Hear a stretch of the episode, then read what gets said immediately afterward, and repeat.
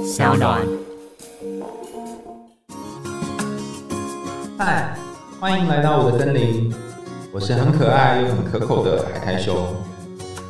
海苔熊心里话，在这里陪着你。欢迎来到海苔熊心里话，我是海苔熊。今天要跟大家谈的这个故事呢，叫做《王六郎与老许》。听起来有点不太知道在讲什么故事嘛，好像有点古老。可是我想问大家一个问题，是说大家活到这个岁数，有没有遇过那种可以跟你一起歃血为盟的兄弟情或是姐妹情呢？或者是你曾经有跟一个人很亲近，然后超级超级要好，可后来两个人就因为一些原因，然后各奔东西，比较少联络了嘛？我们今天要谈的这个王六郎与老许呢，是一个有关于兄弟情的故事。表面上谈的是人鬼之间的互动，但实际上就像我们之前好多集有谈到的，是一个理性的自己或者意识的自己和内心黑暗面的自己相处。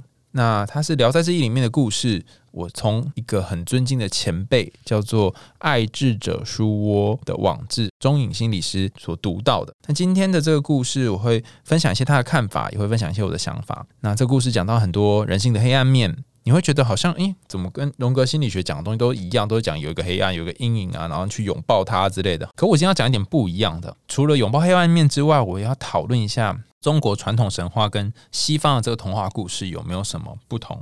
准备好了吗？我们要谈今天这个故事喽。在临淄北郊呢，有一个叫做老许的渔夫，他每天晚上都会带着酒到附近的河里面去打鱼。那因为一个人喝酒呢，没什么意思，所以老许会把酒洒进那个河里，让河中的溺死鬼一起喝。不知道什么原因哦，老许的渔获量也总是比其他人好。某天，他又一个人在船上喝酒。他看见岸边有个少年，老许就招呼他上船一起喝。少年跟老许一路聊到三更半夜，正准备要收网，可是他却失望的发现今晚半条鱼都没有捕到。少年见状，马上跟老许说：“哎，我有办法，我有办法。”说完他就转身离去。没想到少年回来之后，老许把网子一捞起来，就捕到许多的大鱼，很开心。老许就想要送一些鱼给这个少年，可是少年却婉拒他说：“哎，我常常被你请喝酒啊，帮你赶鱼只是小事而已。”如果你不嫌弃的话，我就常来陪你喝酒。老许说：“哎，我们才见一次面，哪能算场招待呢？如果你能够陪我喝酒的话，那当然好啊。对了，我还没有请教你的名字呢。”少年听到就回答说：“我姓王，就叫我王六郎吧。”老许和六郎就这么在每天夜里呢，有一个人在外面钓鱼哈，另外一个人就跟他一起聊天，快乐日子过了半年。有一天，六郎突然跟他说，他要来道别了，因为原来他是一个鬼，他生前在这个地方溺毙，然后也很爱喝酒。不久之后呢，因为他期限到了，就要投胎转世。那今天晚上是他们最后一次相聚。老许听到本来有点害怕，因为他不晓得原来王六郎是一只鬼。可是他们已经认识很久了，他想说六郎应该不会害他。可是他又想到要跟这个好友分别，然后也不禁觉得感伤了起来。他说啊，那不然我们今天就把酒言欢，当做道别好了。然后王六郎就告诉他说，哎，明天中午呢，有一个女子会掉入河中淹死，那个是我的替身哈，你可以在岸边观察。结果隔天呢，老许在河边等着等着，哎，看到一个抱着婴儿的女子，一不小心就。失足落水，女子就在河里面拼命的挣扎，就快要溺水了。岸边的老许看了很不忍心，他本来想要去救他们的，可是心想说：“哎，不对啊，这个是王六郎的替身，万一我救了他，就没有办法投胎，那怎么办呢？”所以他就收起这个念头。可是奇怪的是，本来是溺水的女子，不知道为什么后来又爬上岸来。老许觉得很奇怪，不会是王六郎搞错吧？难道这个人不是他的替身吗？当天晚上，老许又在河里打鱼。然后六郎竟然出现了，哎，不是说要去投胎，怎么又来了？经过一番讨论之后，才知道原来早上那个掉到河里的女子跟她的小孩呢，六郎想说，如果真的让他们挂掉的话，这样有点太不忍心了，所以饶过了他们，把他们拖上水面，所以这个女子也没有淹死，然后小孩也没有淹死。可是因为做了这件事情，所以还要再找一个替身。那老许就说，没关系，你心地这么善良，老天一定会帮忙你的。果不其然，隔了几天呢，这个王六郎又来跟老许道别。为什么呢？原来上次王六郎很仁慈的这个行径感动上天，就被天帝派去当遥远的乌镇的土地神。隔天就要出发了。王六郎知道这个乌镇有一个遥远的路程，但是还是想要邀请老许到当地聚聚，有点像是祝福他新官上任的样子，大家去庆祝一下。老许就问他哈，到乌镇要怎么样认出王六郎呢？六郎就告诉他，你去就会知道了，一定会有一个方法会让你认出我来。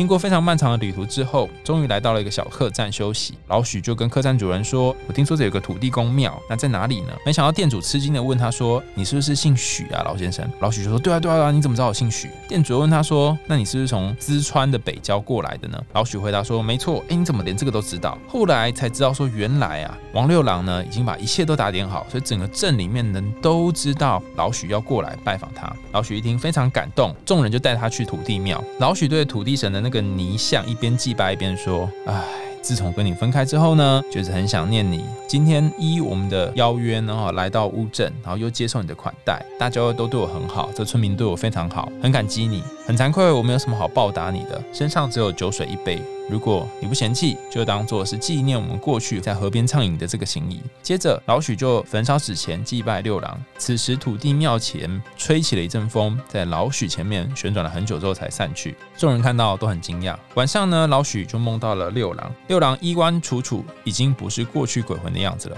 六郎说：“很高兴许兄远道而来，可惜我一个小小官职，不方便会面。不过我已经委托百姓们代我赠送一些小礼给你，回报你我过往的情谊。”许兄哪一天要返乡，小弟一定会相送。后来老许就在镇上住了几天之后，虽然有点不舍，但是毕竟也见不到六郎，所以就决定回去了。老许在上路之前，突然刮起了一阵强风，他带着礼物，然后看着强风，他发现这强风在他身边回旋了不去，甚至一路随行了几十公里，他才发现原来这是六郎的化身。老许就对这阵风说：“六郎，请保重，送君千里。”终须一别，你有一颗仁爱的心，必定能够造福当地百姓，这是他们的福气。老许姑且代他们向你道谢。六郎听完了之后，乘着这个风盘旋了许久，然后各自返家了。就老许也回到他家，六郎也回去他的乌镇。老许回到淄川之后呢，依然继续带着酒，然后每天晚上到河里打鱼。后来家业兴旺，手头渐渐宽裕了起来，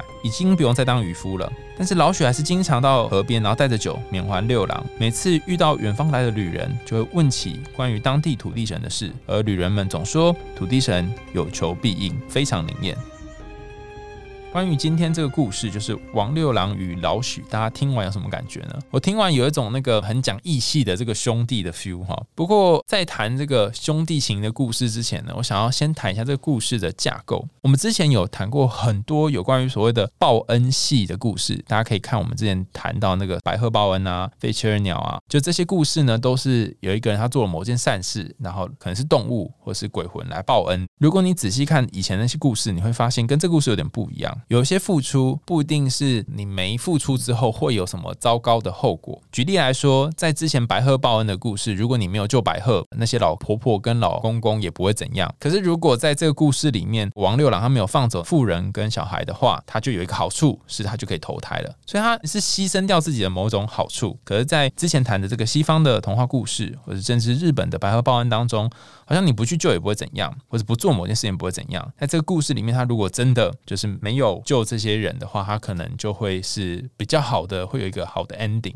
可惜他竟然牺牲了这件事。尤其是在西方的童话故事当中，有一个更特别的事情，就是如果你没有按照命运的方式去轮转的话，命运就会回过头来，还是要你去。按照他的方式轮转，比方说，你可以看到，呃，不论是三只小猪啊，或是其他我们谈到故事里面，都是一次失败，两次失败，但最后还是会发生一件事情嘛。那个反复或重复的事情总是会出现哈，好像就是你要跟随着命运一起走。但在这个故事里面蛮有趣的，就是我觉得东方的这个故事有一个特殊的色彩，就是说。他很在意这个因果果报，就是一个人的德性的部分。王六郎呢，他虽然做了这件事，使得他暂时不能投胎。那倘若是在西方的童话，可能就是搞一搞之后，他就没办法投胎，他永远就会当鬼。但是在我们的文化当中，有一个特殊的部分，是因为你的善行，就你的德性，德性是高于一切的。那上天会看在你的德性上，给你一个还不错的 ending，给你一个好的结局，就让你去当神仙哈。所以我觉得我们文化里面有一个很特殊的东西，就是说我们相信因果或。是轮回果报这件事情是存在的，这个想法呢不一定有好处，可是它有一个点是说，如果在你人生遇到一种困境，或是觉得你不管怎么做都没办法的时候，它可以当成是一种解释的管道，就你可以扭转你的想法，说啊，他这个人会这样哈，可能是他以前怎样怎样，或上辈子如何如何，或这次呢，他虽然这样做很糟糕哈，可他之后会有报应。你给自己一个台阶，或给自己一个理由，有些时候事情没有改变。状况还是一样糟，可是你会有一种舒坦一点、有舒服的感觉。所以这个是有关于东西方哈报恩的故事，有一点不同的地方，就做了好事或是不做好事的结果可能会有所不同。那这边我还要谈另外一件事情是说，你会发现不论是东西方的故事呢，有些努力哈。它是立刻可以见效的，包含我们之前谈的很多童话故事，公主都做了一件好事，然后就会有一个立刻的魔法或是一个信物可以给她。可是有些努力它是需要一点时间的，尤其是人跟人之间关系的累积跟经营。像这个故事当中，就是王六郎跟老许的关系经营。你不断的对一个人付出努力的时候，可能他都不知道怎么感激你，或他还不知道要感激你。或许到了某一天，他突然顿悟了，突然发现了。然后就像你喝酒喝了一段时间之后，诶，他就发现哦，原来其实你对我蛮好的。那这个时候他给你的这个回报呢，或许不是一次两次的那种回报，而是一个巨大的回报。包含这个故事当中，老许在事后到他的村庄里面被款待了好几天的酒菜跟住宿是一样的。所以有些时候我们一直去求一个回报或求某个东西，不太能够立刻可以获得这个东西，甚至你可能会让人觉得你好像汲汲营营，就为了某种回报才做。那在我们的文化里面。反而蛮常去赞扬或者是支持那种你不一定要求回报，甚至是兄弟之间的感情，这个情谊才是最重要的这件事。那这个故事里面，他用什么来象征兄弟情呢？就是渔夫跟鱼来象征兄弟情。呃，你可能会说，哎，可是那个王六郎他又不是鱼哈，但他是水里面的某种生物嘛。我们来想象一下哈，这个老许是一个渔夫哈，他的人生的本质就是要捕鱼嘛。捕鱼这件事情在童话里面的隐喻哈，它有一个很特别的点，大家记得就是我们每一次过年过节都会说啊年年有余啊哈，然后会在门前放那个鱼的图案，象征富贵吉祥跟智慧。那如果你大家去看那个太极图的那个符号，也是两只鱼嘛，一只阴鱼，一只阳鱼，就是黑色跟白色的这个鱼。那王六郎他不是把那个鱼赶到那个老许的渔网里面嘛？它其实代表就是生命当中的一些变化，也就是说，本来阴阳流转哈，好运坏运可能会来来去去。那赶鱼这件事情，就是说我把某一些东西赶到这个网子里面，就加速。呃，命运的流转的概念，所以当你遇到了某一些命运当中注定的人，他就会变成你的贵人，然后加速你命运的转变。这也隐喻了一件事情，就是说，看起来你每天在过那个日常的日子，就是打鱼啊，然后请别人喝酒啊，就是很普通这个生活。可是你每一天的日常，其实也是一种转动。就算是好好的过每一天的生活，这也已经是一件很有价值的事情了。甚至你只是。跟这个朋友维持关系，或是下班之后找朋友出来聊聊聚聚、喝个酒，这件事情也很有价值。你可能短期之间看不出来，但你们经营的这种感情呢，可能会在你可能人生遇到某一种低落谷底的时候，他能够救你一命，或是伸出援手之类的。所以我在今天故事一开始才问说，你生命当中有没有什么换铁兄弟，或者换铁的这个姐妹，会在你真的很不行的时候出来帮忙你呢？你们不一定要常常见面。但是你就知道他是一个很重要的人，因为你们有一段时间有一个很深刻的情谊，然后每天每天在船上面喝酒，不是真的喝酒，是心灵上面的喝酒，让你跟他有一种很内心交汇的感觉。这个朋友王六王跟老许可以是两个对等的角色，但也可以用另外一个角度来看。就刚刚谈到这个故事，在钟颖老师的这个爱智者猪窝的粉砖里面看到哈，那在他文章里面有谈到说，东西方的故事呢，会谈到。鬼或者是这个冤魂会有不同的转化，但我们可以看到这个水鬼哈，就王六郎，他做了一件事，就是他好心的救了妇人跟小孩之后呢，他的生命就有一些转化，他就开始可以变成天神，变成一个土地神嘛。那这也像是我们文化当中有一个概念叫做好心有好报，这里有一个重点哦哈，就是不一定真的好心有好报，只是我们相信这样。那为什么要相信这样呢？哈，哎，这也算是这个文化当中很特别的一种感觉，就是说，有些时候命运就是不如你想象，甚至有些时候事情发生就是来的很突然，然后你会觉得啊，人生怎么那么苦？那这时候你有很多种解释人生的方式嘛，你可以解释成好心有好报，然后坏人有一天有坏报。不管事实如何，当你给自己这个解释的时候，你就会觉得稍微舒服一点。有些时候，我们生命只是欠缺一种解释，然后解释一来，你就会觉得哦，稍微可以度过这个时间点。为什么场景是出现在两个人在船上喝酒，而不是其他的场景呢？在希腊神话当中，酒神哈叫做戴奥尼索斯。那酒这件事情，它是象征欲望，然后外在的光环，甚至是对于性跟那个本能的欲望的一种追求。所以我们可以想象，王六郎是一种内心的阴影，也就是说，我们某种很深刻的渴望。可这渴望如果太多的话，可能会吞噬掉你生命当中比较理性的部分。那你和阴影，就是你和这个王六郎在船上相遇，船它又是一种可以承载命运或承载我们称作自信，就是那个 self 的这个容器。所以其实看起来这个渔夫很奸诈嘛，他根本就是酒驾，一边喝酒然后一边开船哈。可是他真正想要说的就是，他有点像是心理治疗的概念，就是说我们把某个阴影、有个黑暗的部分放在命运的船上，放在这个你编织的命运当中，也就是说。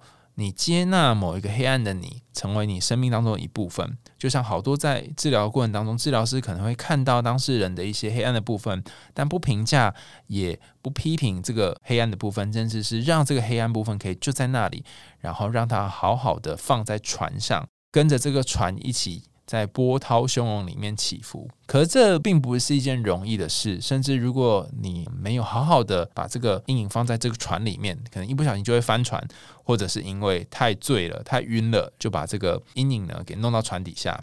在这个故事里面，可能就是王六郎把老许给吃掉。那要怎么样不会被阴影吃掉？这边有一点吊诡哈，但是故事里面其实有给一个小小的算是暗示嘛。当老许发现王六郎是一只水鬼的时候，他做的第一件事情是有一点害怕，但他相信王六郎不会害他。就像是你可能发现你的个性当中有一个黑暗的阴影的部分，是可能是愤怒的你，喜欢伤害别人的你，或喜欢讲出一些尖酸刻薄的话的你。当你发现了这个部分的自己，你发现这是水鬼，发现这是王六郎之后，你可能有些害怕，但你没有把他赶下船，你没有要告诉他说：“你给我走开，你不要给我出现。”你不要在我的个性里面产生，我把你压在这个箱子里。二楼 day，你并没有这种想法。你做的事情是什么呢？把他像朋友一样款待他，在船上面跟他一起喝酒聊天，把他当成你的生命当中一个重要的一部分，然后跟他度过好多好多好多个晚上。当你能够招待这个心里面的阴影，当你能够把他当成是你的一个朋友，你会发现这个阴影或这个水鬼，他还会回过头来感谢你。他可能。在你陪他相处一段时间之后，第一件事情是他会离开，他就不在你生命当中经常出现。如果有一个很愤怒的你，总是喜欢叫嚣、情绪化的你，你终于把他款待的人像朋友一样，跟他一起作伴。一段时间之后，这个情绪化的你、叫嚣的你就会比较少出现了。为什么呢？他就去投胎了，他去做土地公了，他去诬陷哈，去别的地方占有他一个神明的职位了，他就不会再霸占你的人生了。有点像是你安抚心中那个愤怒的小孩，或者是哭闹的小孩，他就会变得比较和缓、比较平静了一样。在这个故事里面，哈，土地公去的那个地方呢，也是一种考验，因为不是每一个人都有办法真能安抚心中黑暗，他常常会经过一段蛮不容易的路程。在故事当中是要老许呢跋山涉水到很遥远的一个地方，才有机会跟王六郎重逢。如果大家看过史瑞克，你会发现史瑞克也要去一个那个远的要命王国嘛，哈，所以这个遥远呢，就是生命当中的考验跟挑战。所以这里。谈到一件重要的事情，就是说，如果你要跟你的阴影相处，甚至你要招待你的阴影，要到你内心的黑暗面，那个旅行是一个必经的过程，就是你透过旅途，然后慢慢蜕变，是大家通常会做事。所以旅行大概是无法避免的，你可能要遭逢一些事情，甚至一些挫折，然后才从这些挫折跟经验当中慢慢的成长。可是要怎么样从这个成长当中找到一点点小小的方向呢？因为旅途漫长嘛，你又不知道怎么去哈。那故事当中老许用的方法呢，就是他为了要找这个土地庙，他还问了那个客栈的老板嘛。所以故事也给了一个小小的启示，就是第一件事，你要有安居落脚的地方。倘若你现在在某一个人生的旅途，甚至是自我蜕变的旅途，你要先有一个安居的地方。这个安居的地方就是那个客栈。你会先让你的生活能够稳定下来，不论是经济上的稳定，或者人际关系上的稳定，或是感情上面的稳定。你要有安稳的感觉之后呢，你才能够出发前往找那个土地公王六郎啊。所以安稳是一个重要的关键。另外一个，为什么是找土地公呢？不是找什么千里眼、顺风耳或别的东西呢？哈，是因为你必须要做一件事情，叫做人生定位。土地公它有点像是 Google Map 啦，就是那个以前时代的 Google Map，就像我们到新的地方，你要先拜码头，你要先找那个土地公一样哈，有点像是跟土地公说：“哦，我来了，就是我在这里要生活一段时间啊，请你多照顾。”拜码头这个习俗，其实也就像是你的人生去定一个位。这个定位有两个意思，一个定位是定好你的人生目标，一个是我们吃餐厅呃吃饭的时候那个定位，告诉土地公说：“哦，这边有一个位置是我的，然后希望这边借助或借坐一下。”后面这个定位我觉得更重要，因为西方心理学都讲说我们人生要设定目标要有定位嘛，但在我们文化当中，我们更重视一件事情就是礼节。你能不能够呃长幼有序？能不能尊重身边的前辈？包含有一些人呢，他可能到一个新的环境，就是很大摇大摆，然后没有办法尊重那边的人，那这些人可能就会被白眼。所以能够尊重这一个环境里面先来的人，也是我们文化里面很重要的一环。那我之前看到有一篇很不错的文章，在讲所谓的研究生变迁，就是 Thank you note，就是感谢他身边的人的一个文章。他谈到说。研究生在国外的生活是很不容易的，尤是尤其是华人的研究生，在不论是美国或加拿大生活有点困难，原因是那边可能都是不同种族的人，还要找到能够帮忙的人，可能并不是那么的擅长，或不是那么容易会提出一些要求。但是我们的文化又有点比较避俗哈，有些时候就跟人家说谢谢啊，人家可能帮个忙就谢谢，然后就结束了。可国外有一个很特殊的习惯，尤其是研究生有个习惯，就是说，当某个指导教授或某个老师他帮了你的忙，可能介绍你个工作，或告诉你说，哎，你可以去找某篇文献，那他们会在呃下次见面或有机会碰到对方的时候，会写一个 thank you note，就谢谢你一个感谢函，它可能是一张具体的卡片，花不了几个钱。可这个很小的动作，会让不论是帮忙你的教授、指导老师，会有一种值得了的感觉。为什么呢？因为对于这些举手之劳的教授或者是指导老师，他们做这个帮忙可能不求太大的回报，可是在这个帮忙的过程里面，如果可以得到一个学生的关怀或感谢，他们会觉得，诶，做这一切都已经值得了。那这件事情也可以在他历年的一些表现当中，他可以把得到的卡片都拍起来，然后有一个像是攻击的这种状况，就是他帮了多少人这情形，然后让他觉得说，哦，我这些年帮了很多后进、提膝后辈之类的。所以在那个研究生 Thank you note 文章中，我看到说，哦。原来在当研究生，尤其在国外当研究生，你要知道这个人情进退啊，要知道怎么样去经营这个感谢函。那当然，在我们文化里面也是这样啊，你得要跟不同人打好关系，甚至跟前辈打好关系，在这个环境里比较有办法生存。最后我要谈到的一个概念就是那个乌镇，其实这个乌镇它也是某一种心灵的家。你会发现老许他跑了好远好远的地方，然后到这个乌镇看到土地公，它其实是一个回家的概念。当你回家，这个意思也就是说，你可以跟心中的黑暗相处，你可以跟那个不太能够接受的、可能会暴怒的或情绪化的自己相处。当你回到这个家，然后跟这个负面自己相处，甚至是和他好好的说你好，好好的说再见。彼此两相望，道别之后，各自有各自的旅途。你可以在一个家走到另外一个新的家，就人生阶段的转变。我相信老许在经过这个旅程之后呢，他的个性应该有一些变化，甚至他在怀念起这段感情的时候，都会想起他生命中有一段时间是跟一个人一个内在的阴影有一个深刻的交汇的。如果你人生有些历练，如果你过去也曾经发生过一些事情，然后你有曾经跟那个很黑暗的自己有碰面的话，你就会记得那段时间。虽然你不一定会很想要再重新经历，但或许你会很感念有那段光阴，让你变成一个更厚实的、更有温度的、更不一样的自己。今天的海苔熊心里话就到这里喽，感谢你的收听，也欢迎大家在 Apple Podcast 或其他留言管道告诉我们你听完故事的想法。如果你想要听更多有趣的故事和心理学知识，欢迎追踪我们海苔兄心里话。下次见喽，拜拜。